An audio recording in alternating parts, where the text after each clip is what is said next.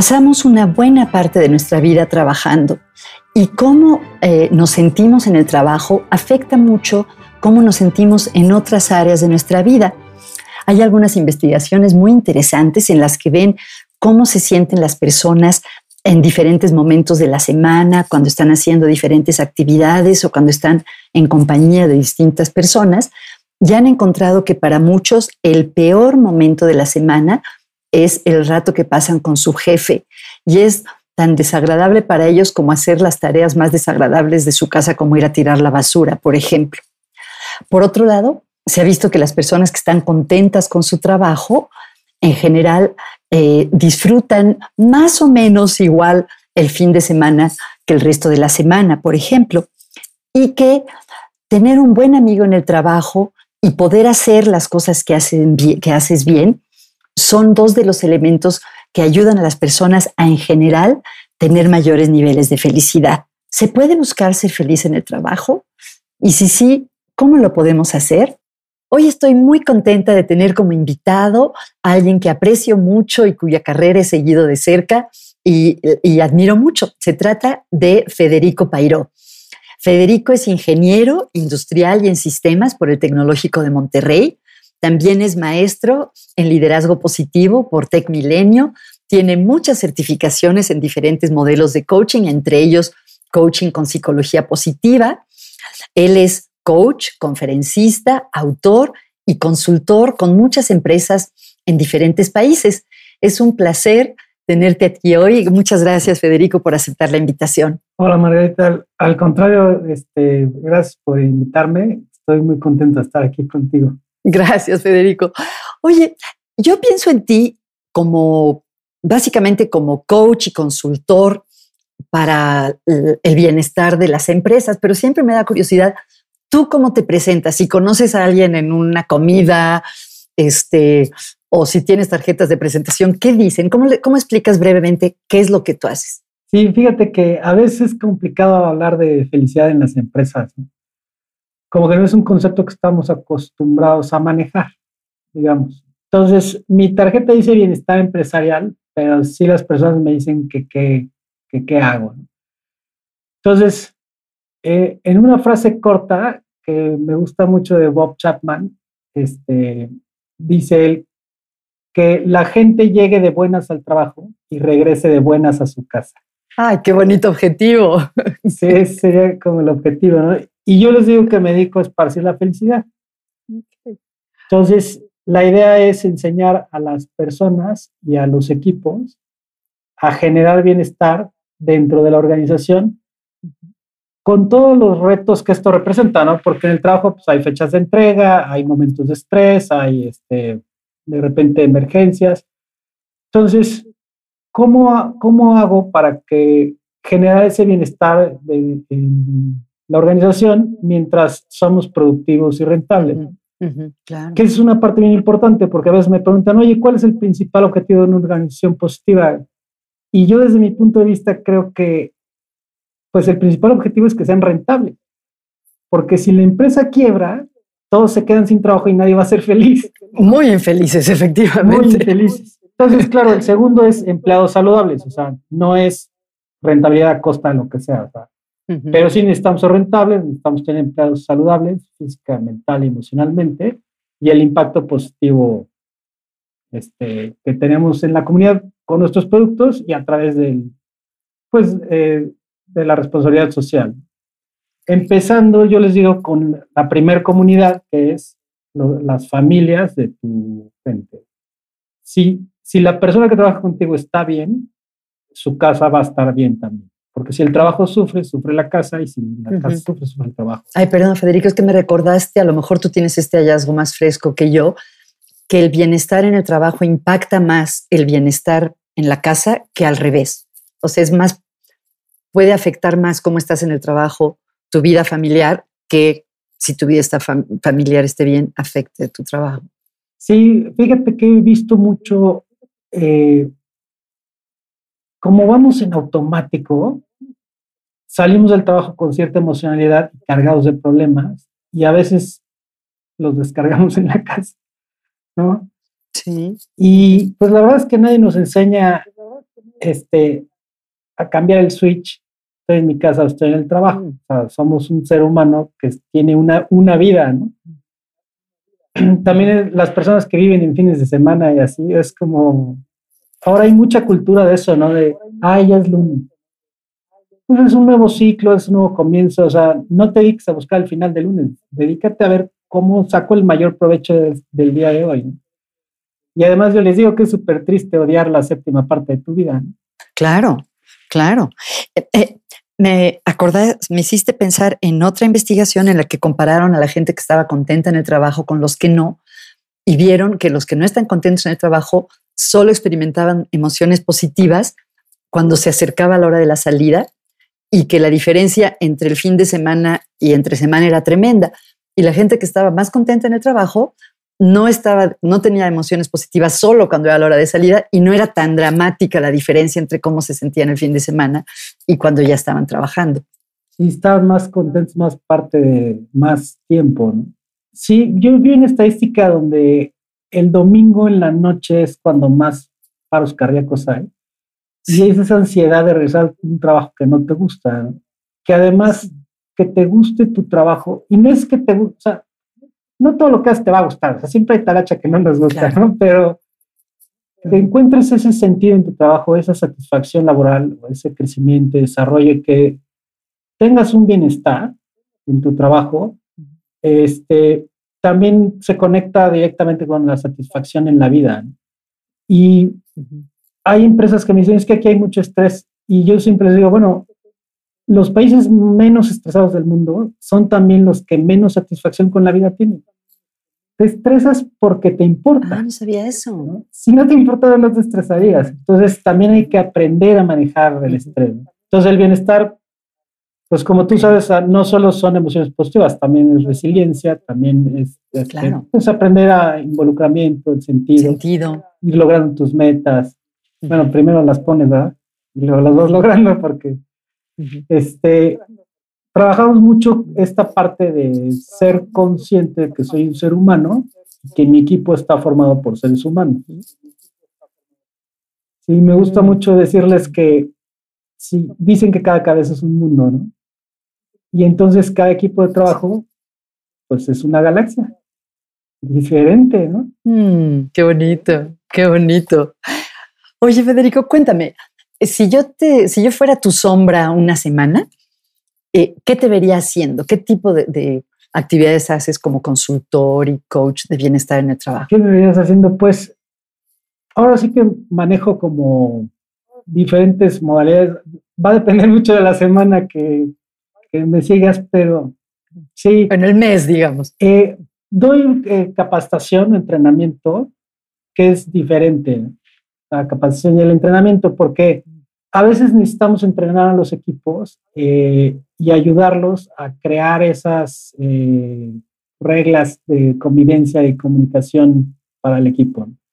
Entonces me vas a ver trabajando con los equipos, eh, llevando sesiones. A veces le llaman como coaching grupal, pero pues, son sesiones de autodescubrimiento y de establecimiento de objetivos y demás. También voy a dar eh, capacitaciones donde les enseño herramientas, las practicamos, les damos seguimiento y tengo también sesiones uno a uno. A veces yo soy la sombra del gerente o del director y al final del día hacemos una recapitulación y vamos viendo si se expresó como se quería expresar, qué objetivo quería transmitir, este, si hubo algún conflicto. Vamos viendo cómo él eh, lo fue resolviendo y qué estrategias podemos utilizar para mejorar. Entonces, por ejemplo, me habla una persona y me dice, oye, tengo una discusión compleja con un empleado que no está rindiendo y le ayudo a diseñar la conversación, por ejemplo. Entonces, sí es como muy variado. A veces son grupos muy grandes y es más conferencia y este y a veces es un seguimiento muy puntual. En la parte de gestión positiva de proyectos, sí me junto con el equipo implementador, revisamos el plan de proyecto y hacemos las adecuaciones positivas, digamos, lo volvemos positivo y ahí les voy dando seguimiento. Hay que capacitar al equipo implementador en las estrategias que vamos a usar, por qué y cómo, y este, qué resultados van teniendo. Y ese sí es un seguimiento como más, eh, más este, digamos, a lo largo de todo el proyecto. Ok. Obviamente quiero saber más porque justo tu libro, que se llama Gestión Positiva de Proyectos, es sobre eso. Pero antes de entrar, porque me interesa mucho que nos cuentes de ese tema, te quería preguntar sobre tu recorrido. Si, si viéramos así como la película de tu vida, ¿qué llevó a un joven ingeniero industrial y de sistemas a especializarse en el bienestar en el trabajo? Por cierto, ¿te gusta más hablar de bienestar o felicidad?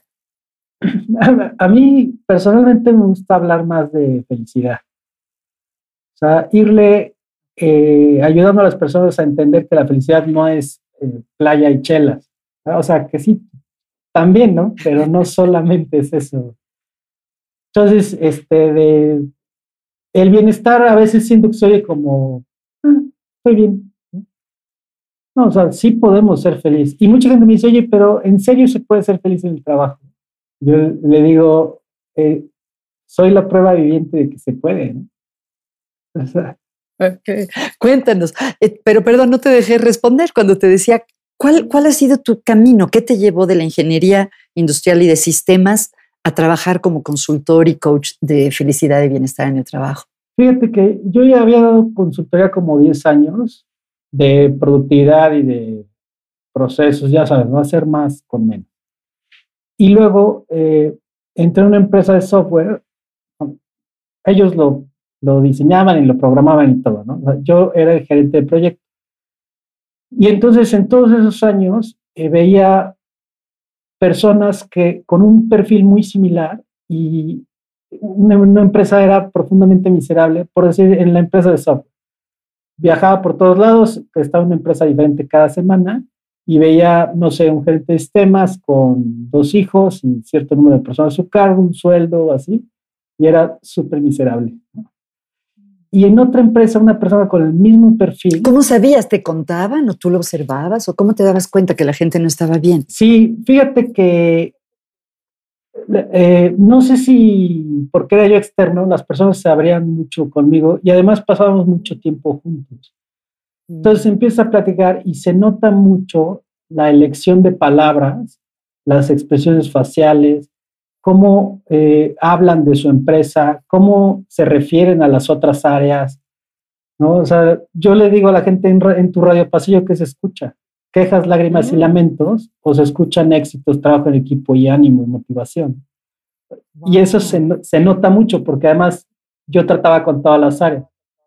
Entonces entrevistaba a uno y luego entrevistaba al otro y empiezas a atar cabos. Y de ahí surgió tu interés por el bienestar en el trabajo. De ahí surgió mi interés. Luego iba a otra empresa y una persona con un perfil muy similar era súper feliz. Y entonces, como buen ingeniero, me dije, no es posible que esto sea un volado. O sea, debe haber algo que yo pueda hacer al respecto. Y entonces me puse a investigar y encontré la felicidad, digo yo. ¿Dónde la encontraste? Pues ah, contigo. Oh, oh. Sí. Eh, ¿Te acuerdas la primera generación del certificado de psicología positiva? Claro. del Tech Milenio, ahí empezó mi viaje. Este, la verdad me enteré de rebote, o sea, alguien me dijo, oye, este, fundaron un instituto de ciencias de la felicidad en el Tech Milenio, y yo, ay, ¿qué es eso? Me puse a investigar, me inscribí tarde, así de que por favor ahora en mi lugar, y ahí, y me encantó que es ciencia, porque ahora sí, igual mi parte ingenieril, no me gusta vender humo y espejos. Y yo entiendo que los libros eh, de autoayuda y todo eso a una persona le cambian la vida y el de al lado dice, pues está bien. O sea, sí, tiene sus cosillas y no sabes por qué está funcionando. Y entonces me gusta mucho el, fundamento científico y siempre en las empresas les comparto por qué lo vamos a hacer. O sea, hicieron un estudio con 100 mil personas en 20 países y encontraron esto. Entonces, ya hay como una confianza y un fundamento científico de que lo que vamos a hacer funciona, de que tu esfuerzo vale la pena, de que el tiempo que vamos a invertir nos va a dar un, beneficio. Entonces me encantó que fuera ciencia y pues de ahí me puse a certificarme y a leer y, a, intentar cosas en las empresas. Qué gusto. Y, cuéntame, hay muchos temas relacionados con la felicidad en el trabajo, ¿no? De las relaciones interpersonales, el sentido de vida, em, el famoso equilibrio entre la vida personal y el trabajo que algunos defienden y otros critican, pero tú te has especializado, bueno, eh, tu libro que acabas de publicar que se llama Gestión Positiva de Proyectos, sí, fantástico, vamos a poner la, liga, obviamente, es sobre la gestión de proyectos. Entonces, me encantaría que me contaras, para los que no sabemos de negocios, qué es la gestión de proyectos y por qué, por qué te interesaste en cómo se puede hacer de eso un proceso positivo. Sí, lo que pasa es que eh, todos tenemos en nuestra vida algún proyecto. Siempre hay algo que queremos hacer, que queremos lograr. Un proyecto así, en pocas palabras, pues es un conjunto de actividades para llegar a un objetivo. Entonces, tienes varios pasos. Normalmente son cosas que llevan tiempo. Y en las organizaciones siempre hay pues una remodelación, un mantenimiento mayor, un cambio de oficinas, una nueva estrategia de ventas. Este, hay muchísimos proyectos en las empresas. Y estos proyectos normalmente suelen ser como trabajo extra para las personas que, que ya están trabajando, o sea, si vamos a remodelar el proceso de compras, pues las personas de compras ahora tienen que hacer esa parte extra. Entonces, este, normalmente suele ser mucho estrés porque, bueno, para las personas que es trabajo extra, y también hay empresas que trabajan con puros proyectos, ¿no? Como yo en la consultoría tenía puros proyectos. Y en cada proyecto hay personas diferentes y lugares diferentes y hay situaciones distintas. Entonces, es como una cápsula, o sea, sabes todas las actividades, sabes a dónde vas, pero muchas de las personas que participan tienen que hacer cosas que normalmente no hacen y tienen que hacerlo con personas con las que normalmente no trabajan. Y eso es súper interesante el nivel de estrés. Tú tienes un contador que le toca la nueva reforma fiscal y tiene que ver con sistemas que adecúen el sistema. Pues él no sabe programación y el de sistemas no, no, sabe, contabilidad. Y entonces, ¿cómo se hablan y cómo, cómo llevan a buen término todas las actividades que hay que hacer? Porque además, pues habrá que capacitar por los cambios a las personas que meten las facturas, a las personas que las reciben, que las sepan revisar. O sea, pasen muchos cambios que hay que realizar para cumplir con eso. Igual, este, en muchos otros tipos de proyectos, te vas a encontrar con que necesitas un proveedor externo, con que necesitas hablar con esa área con la que nunca hablas, ponerte de acuerdo.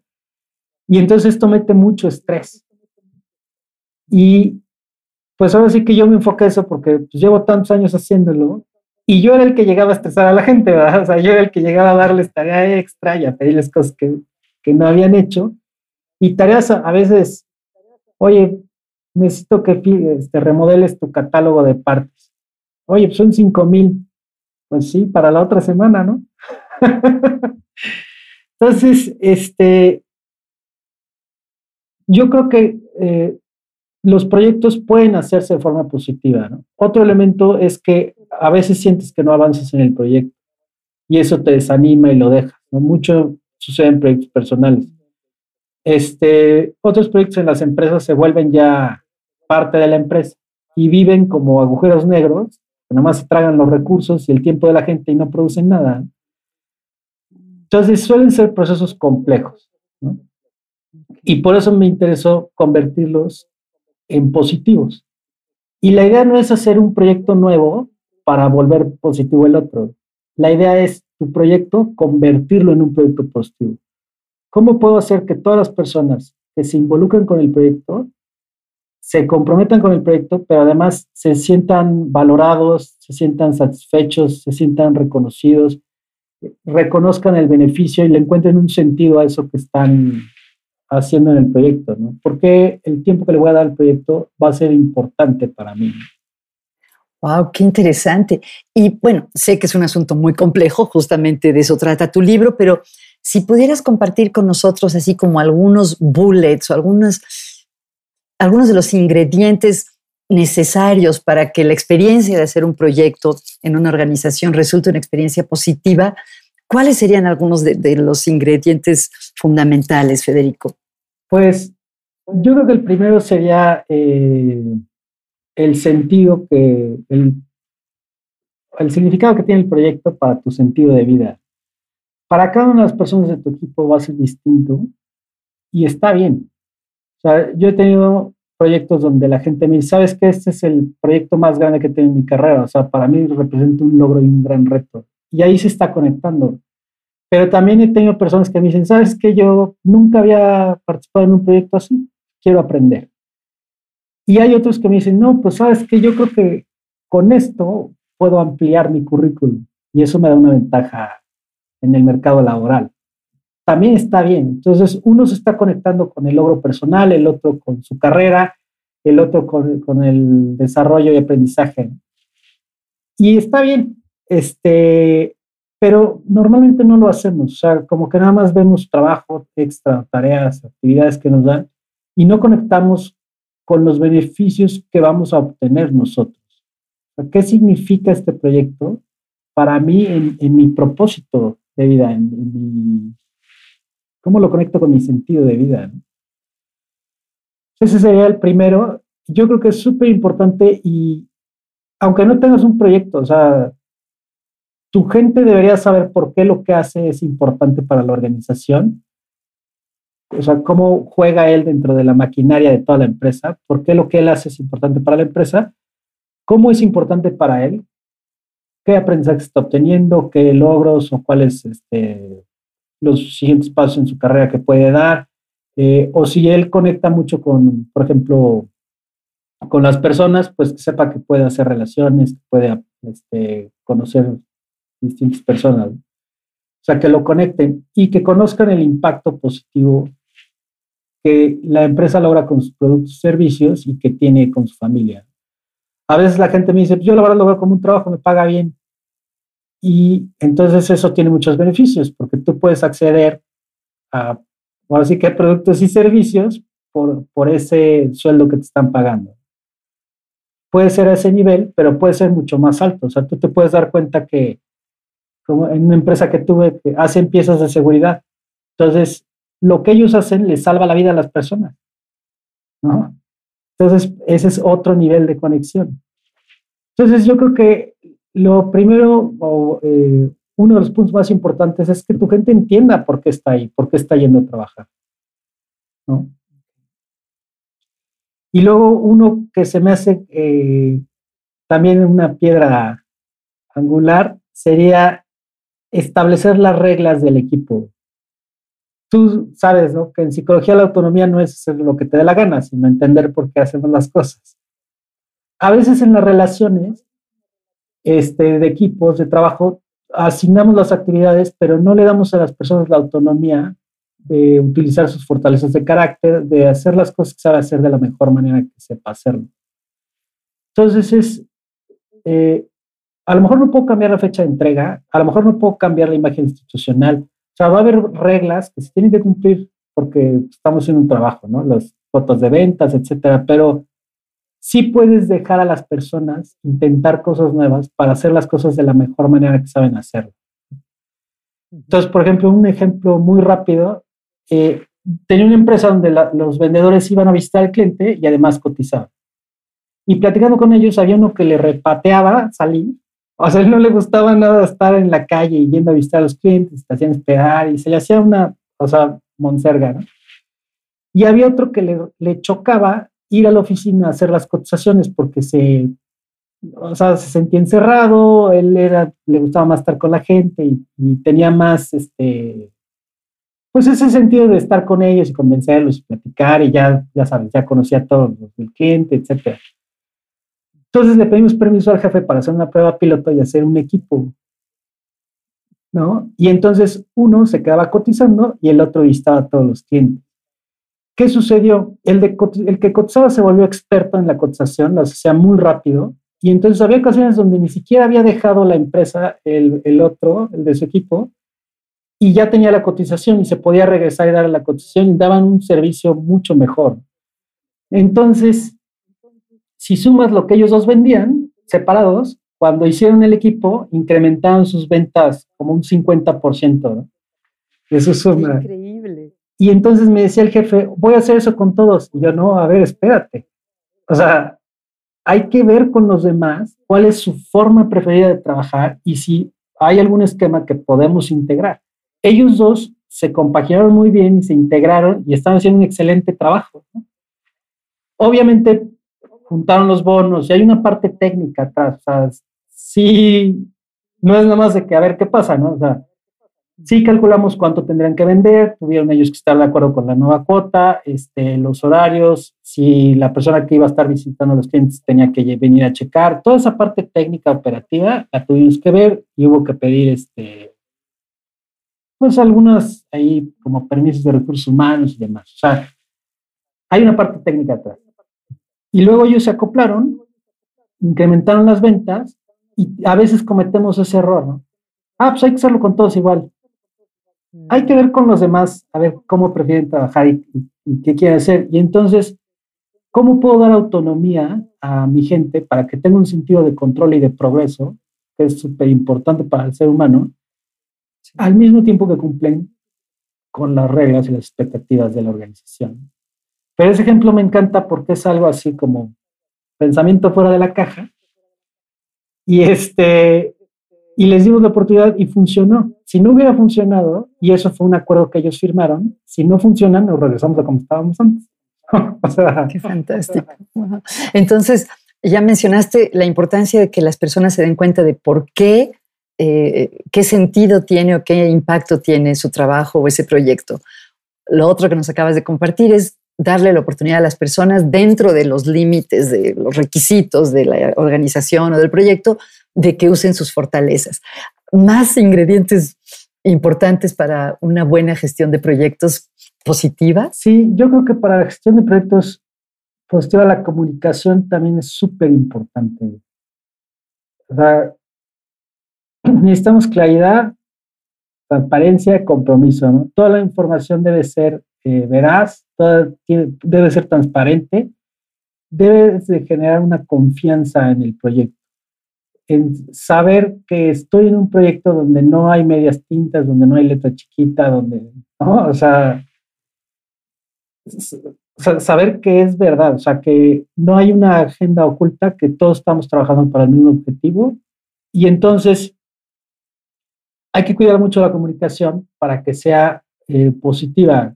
Y no me refiero a que no comuniquen los problemas, a los problemas hay que arreglarlos, ¿verdad?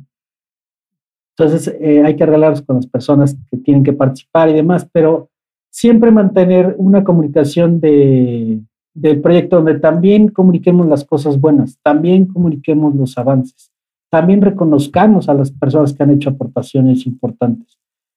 Solemos como nada más eh, regañar al que lo está haciendo mal, pero no reconocemos tanto al que lo está haciendo bien.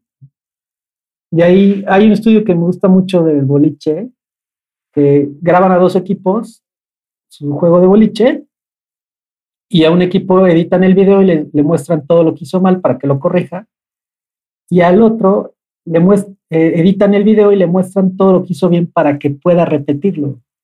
Y los dos equipos mejoran, pero el equipo que repitió lo bueno mejora el doble que el otro. ¡Wow! Increíble. Sí, entonces yo le digo a las personas, ¿Cómo reconoces a tu equipo de forma que ellos sepan que hicieron bien para que puedan repetirlo? O sea, no nada más es un, oye, excelente día, nos vemos mañana. Pues no sabe qué hizo bien. O sea, pero si le dices, oye, me gustó mucho cómo manejaste la negociación con este proveedor, entonces sí sabe qué hizo bien. Y entonces lo puede repetir. Entonces la comunicación va a ser bien importante y que sea congruente, integral entre todas las personas que participan en el proyecto. O sea, la, el proyecto tiene una cara, aunque sean muchas personas. Tiene que tener una sola cara. Entonces, esa integración y esa coordinación del equipo que está implementando y la integración con las demás áreas, con las demás personas que están, este, que van a participar es muy importante. Pero también es importante la comunicación hacia el exterior. Todas esas personas que no van a participar en el proyecto, pero que saben que hay un proyecto corriendo y que conocen el objetivo. Ahí la comunicación también es bien importante porque al final la empresa es una comunidad y va a haber un radio pasillo. Y los recursos que se le están asignando a un proyecto se los están quitando a otro. O sea, entonces, toda la organización debe saber por qué es importante el proyecto, cómo estamos avanzando, cómo es útil y los beneficios que se van a obtener por área o por organización. Entonces, la comunicación va a ser súper importante en todos los niveles y transparencia, claridad, consistencia y compromiso. Qué bien, Federico. ¿Algo más? ¿Algún otro punto importante para la gestión positiva de proyectos? Pues hay un punto que yo creo que es muy importante para la gestión positiva de proyectos y los equipos en general, y son las reglas del juego. Cuando nosotros conocemos personas, no me dejas mentir, nosotros asociamos a la persona por su tono de voz, por su puesto, por su, cómo se viste, nos creamos una idea en la mente de cómo es la otra persona. Y tú tienes una experiencia y un aprendizaje y una educación que te hace esperar que los otros se comporten de cierta forma. Pero luego resulta que no es así. Y como nunca lo hablas, porque no estamos acostumbrados a hablarlo, hay fricciones en los equipos que son por, por tonterías. Puede ser, por ejemplo, si alguien llega tarde y un día lo regañas y otro no, pues no está siendo consistente, no sabe qué esperar. Las reglas tienen que ser claras, tienen que cumplir, pero además yo les pido a los equipos que pongan reglas de convivencia. Entonces, por ejemplo, un chavo estaba súper enojado porque otro le abrió un cajón. Entonces fui a hablar con el otro y le dije, oye, está muy enojado este cuate porque eh, le abriste el cajón. Y se me quedó viendo así como, ¿en serio? ¿Pero por qué se enojó? Y le digo, pues porque le agarraste sus cosas sin permiso. Ay, no, qué pena, déjame ir a hablar con él fue y le dijo, oye, te pido una disculpa, yo soy el doceavo de doce hermanos. en mi casa todos de todos. Y yo abrí tu cajón porque sentí la confianza de hacerlo. O sea, imagínate, le abrí el cajón porque sentía la misma confianza con él que con sus hermanos. Como con sus hermanos. y la otra persona sentía que estaban transgrediendo su privacidad.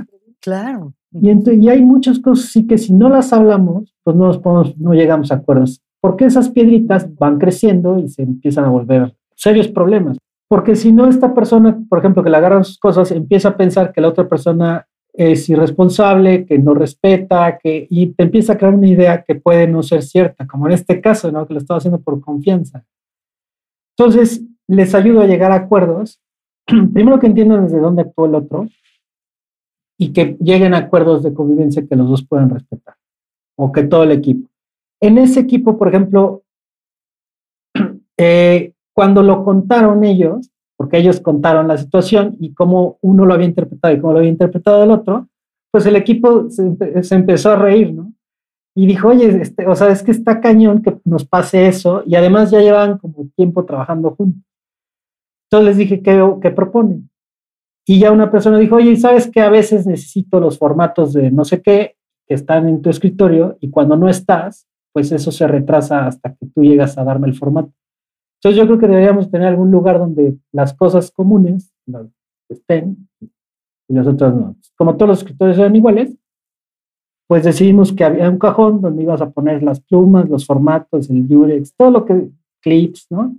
Lo que podían necesitar tus compañeros y los demás cajones eran privados y nadie los podía ver. Hicimos ese acuerdo y santo remedio. Qué increíble, qué interesante. ¿Algo más, Federico, de los ingredientes de una gestión positiva de proyectos? También, este, aparte de ayudarles a ellos a encontrar esos acuerdos, sí hay algunos que yo por experiencia les recomiendo. Como por ejemplo, pides ayuda para aprender, ayudas para enseñar.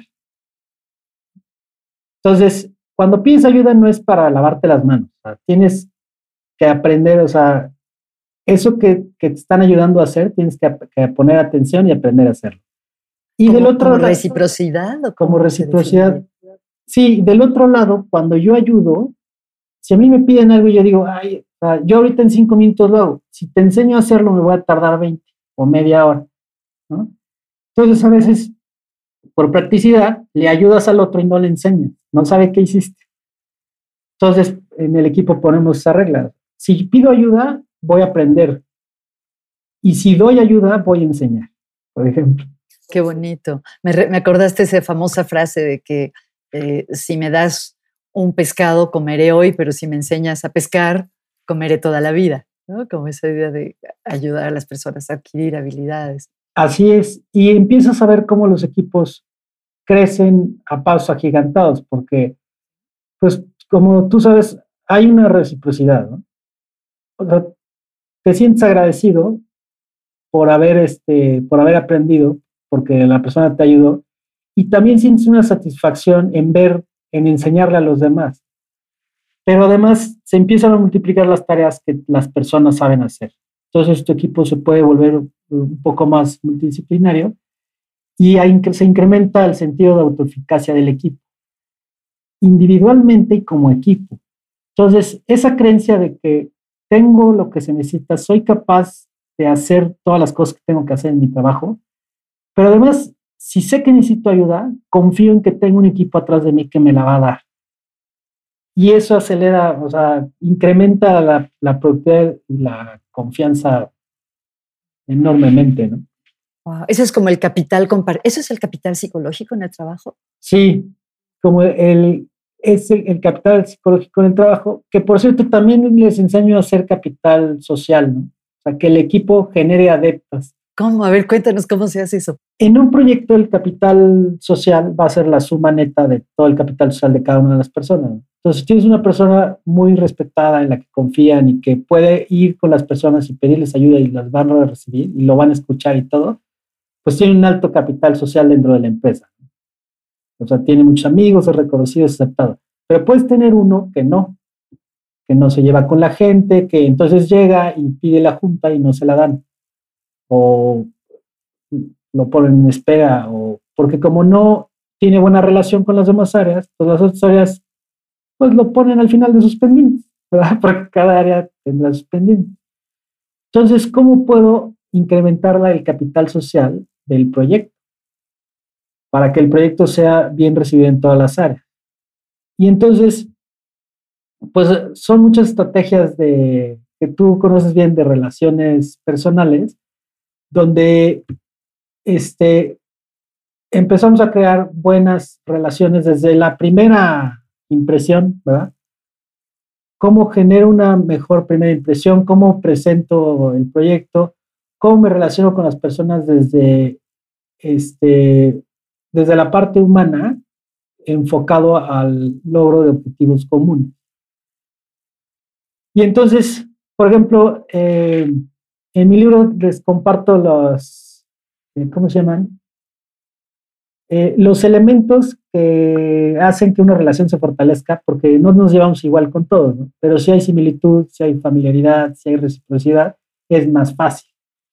Y la verdad es que yo puedo crear esos momentos. O sea, yo puedo generar la familiaridad en mi equipo, puedo ayudarles a encontrar las similitudes, puedo poner reglas específicas que generen reciprocidad, como pues que uno sea el centinela del, o sea, el que tome notas en cada junta, alguien diferente, o alguien trae el café para la junta, alguien diferente cada vez. Y entonces que vayan viendo que todos participan, ¿no? Oye, te toca cambiar el garrafón, ponerle las hojas a la impresora y que sea compartido. Y ahí están siendo recíprocos.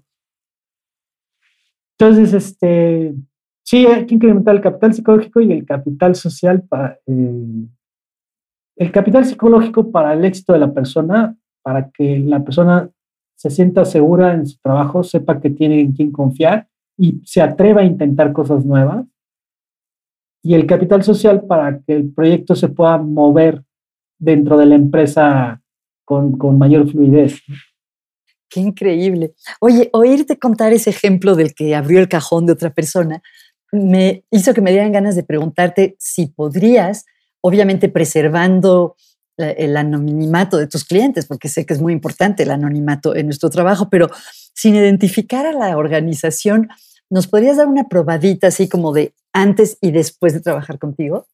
Sí, fíjate que estuve en un proyecto donde las personas, eh, había unos que ni, se conocían para pronto, no sabían el nombre del otro. ¿Durante el confinamiento o en la época, o que la época todavía la gente se veía en persona antes de la pandemia? No, en la época donde todavía la gente se veía. O sea, de hecho hubo uno que me impactó porque dijo, este, les pregunté cómo se llaman y cómo les gusta que les digan. Y entonces uno dijo, este... No digas el nombre. Ese iba a decir el nombre. Tenía dos nombres. Y me dijo, yo me llamo fulano de tal y todos me dicen como el primer nombre. Y yo, pero no te pregunté cómo te dicen todos, te pregunté cómo te gustaría que te dijera. Me dijo, pues a mí me, gustaría más que usaran el segundo nombre porque el primero solo lo usaba mi papá y falleció el año pasado. Y las personas se voltearon y le dijeron, oye, yo, yo ni siquiera sabía que tenías dos nombres. Y entonces lo, le pedí que se parara y que les preguntara si le podían decir diferente. Entonces les digo, oigan, les puedo pedir que de hoy en adelante eh, me digan por, me llamen por mi, segundo nombre porque así me llaman todos mis amigos. Sí. Y le cambió la cara, fue impactante, ¿no? Y por ejemplo, ese equipo después eh, el gerente me habló como, tuvimos una sesión y aprendimos, ¿no? Fortalezas, pusimos un par de reglas y demás. Y el jefe me habló y me dijo, oye, ¿qué le hiciste al equipo?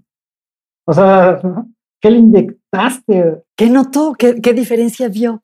Me dice, han bajado los pleitos, eh, han bajado las entregas tarde, que es un indicador súper importante para ellos, ¿no? Entregas a tiempo y completo. O sea, han bajado los pleitos, han bajado las entregas tarde, eh, pusieron un tablero de seguimiento que se les ocurrió a ellos. Ahora los veo que comen juntos, que se ríen. Wow, increíble. Sí, me dice, o sea, la verdad es, o sea, si no los hubiera conocido, no te hubiera creído, o sea, el cambio que han dado, ¿no? Qué maravilla, qué gusto. Me imagino que esto te trae una gran satisfacción a ti, ¿no, Federico? Sí, claro, eso es eh, eh, parte de lo que más me gusta de, mi trabajo, ¿no? La, satisfacción que, me da ver cómo la vida de las personas mejora. Porque también he llegado a empresas donde se roban el lunch y se, o sea, se hacen travesuras como de secundaria, así, se roban el lunch del refrigerador, se roban la comida del otro, así.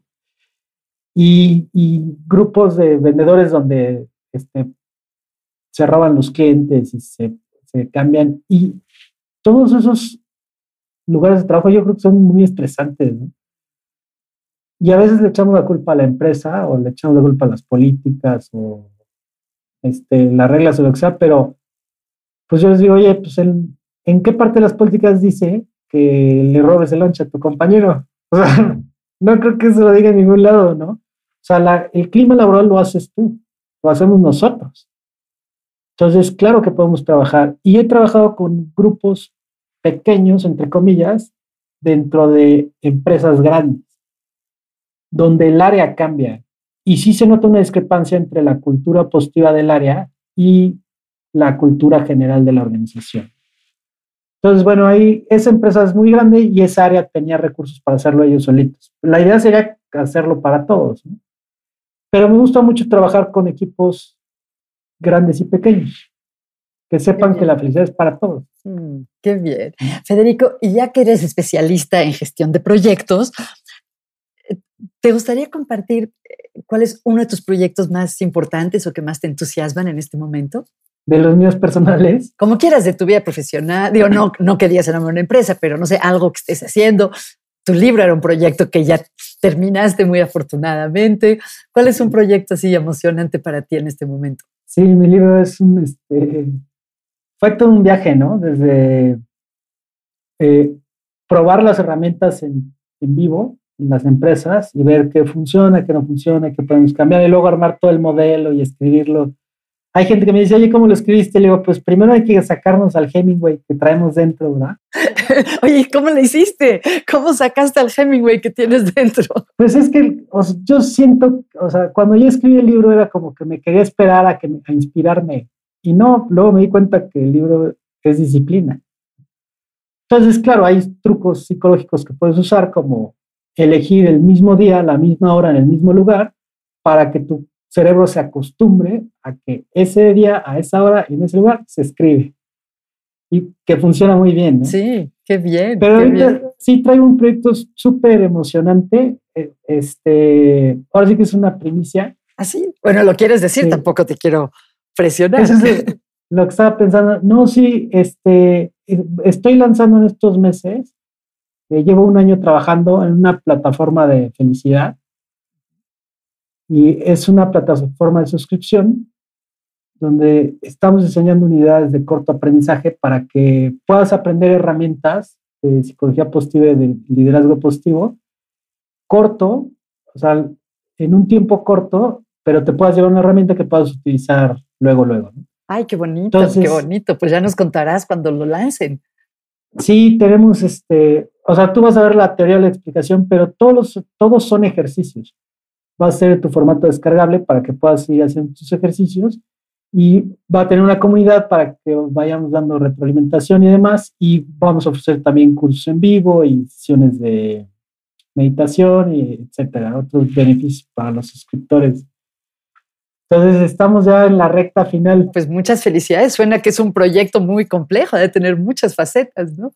Sí, sí, llevamos como un año trabajando. La verdad es que pasa lo que te decía, ¿no? Tenemos que hacer cosas que normalmente no hacemos con personas con las que normalmente no trabajamos. Entonces ahorita estamos detenidos con toda esa parte de este, contratos y eh, ya el INPI, el IVA de autor y este, el aviso de privacidad, todo, todo ese tema que es súper importante y que yo normalmente no manejo, y mi socio tampoco.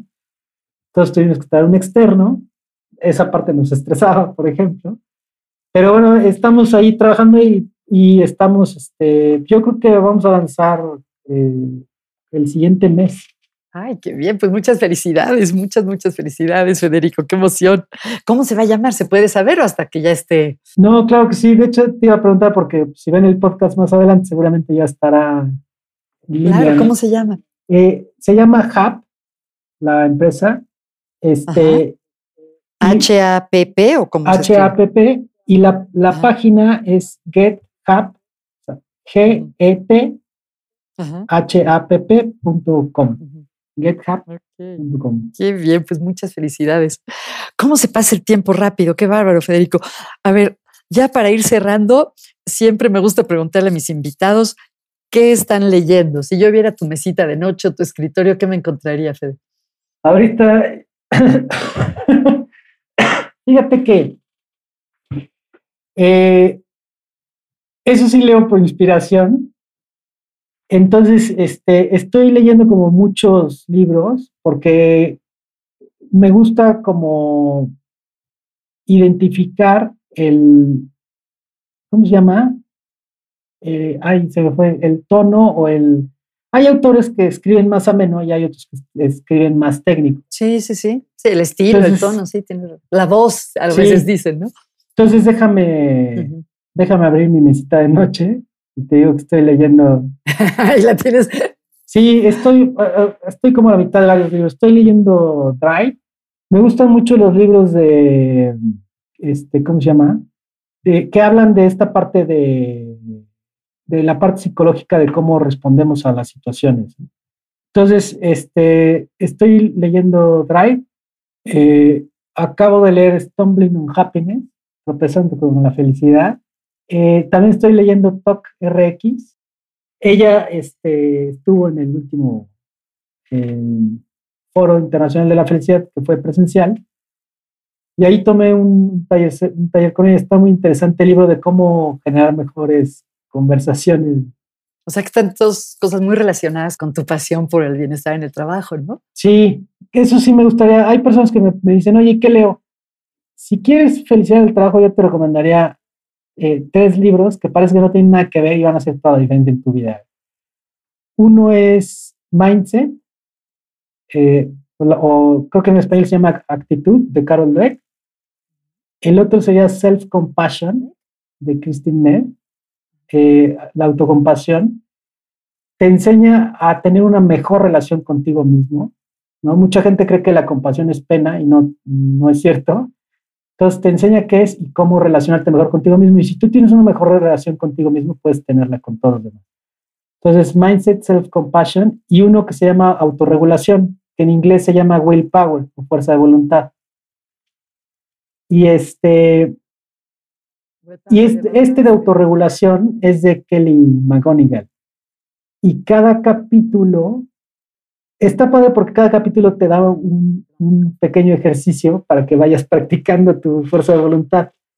Entonces me parece muy interesante. Yo creo que si cambias tu mindset por uno de crecimiento, eh, te aprendes a llevar bien contigo mismo y desarrollas la fuerza de voluntad, pues puedes lograr lo que te propongas. Ya lo hiciste. qué, qué bien, Federico. Oye, por último, si les pudieras dar a las personas que nos escuchan un tip basado en el trabajo que tú haces, en tu experiencia como consultor, como coach, algo que las personas puedan hacer esta semana para mejorar un poquito su felicidad en el trabajo, eh, ¿qué les dirías? Eh, ¿Qué les diría? Bueno, primero me gustaría decirles que tú puedes ser feliz con la personalidad que tú tengas a veces siento que está muy celebrado la extroversión y la emotividad y demás, y no es cierto. O sea, tú puedes ser feliz como tú seas. Si eres tímido, si eres extrovertido, si eres introvertido, si eres eh, emotivo, si, eres ecuánime, como tú seas, puedes ser feliz. Eso sería lo primero que les diría. Y lo segundo es que eh, un ejercicio muy rápido es que se sienten y hagan un listado de todas las cosas que les gustan de su trabajo. Y pueden ser los logros, pueden ser las relaciones, puede ser que el café esté muy bueno, que les quede muy cerquita, que les dé tiempo de pasear al perro, o sea, lo que sea, lo que sea que esté relacionado con el trabajo, que te guste, que lo disfrutes, si tienes a tu mejor amigo en el trabajo, si lo que sea, y hagan un listado de todo lo que, haz un listado de todo lo que te guste de tu trabajo. Y si estás pensando en cambiarte de trabajo, más importante que lo hagas. Tienes que aprender qué te gusta de tu trabajo para saber qué vas a salir a buscar. Porque si sales huyendo, vas a caer a donde sea, ¿no? Entonces, ¿qué es lo que más te gusta de tu trabajo? ¿Qué sí disfrutas? Qué bonito, qué bonito ejercicio. Ay, Federico, pues qué placer hablar contigo. Para las personas que quieran saber más de tu, de tu libro, de tus servicios, ¿dónde te pueden encontrar? Claro que sí, gracias. Eh, tengo mi página que es federicopairo.com y todas mis redes sociales, bueno, tengo Instagram, Facebook y LinkedIn, también son federicopairo.com. Fantástico. Pues gracias de verdad, Federico. Felicidades nuevamente por tu libro y mucho éxito en tus nuevos proyectos. Muchísimas gracias. Gracias a ti por la invitación. Siempre es un gusto hablar contigo. Muchas gracias por acompañarnos hoy. Si quieren saber más de psicología y felicidad, de psicología positiva, los invito a seguirme en mis redes, Margarita Tarragona, en Instagram y Facebook, y mi página positivamente.com.mx. Y si les gustó el podcast, por favor dennos like o suscríbanse. Y si pueden, les agradecería mucho que lo compartan con alguien, porque la mayor parte de las personas conocen un podcast nuevo gracias a que se los recomienda alguien que conocen. Gracias, hasta la próxima.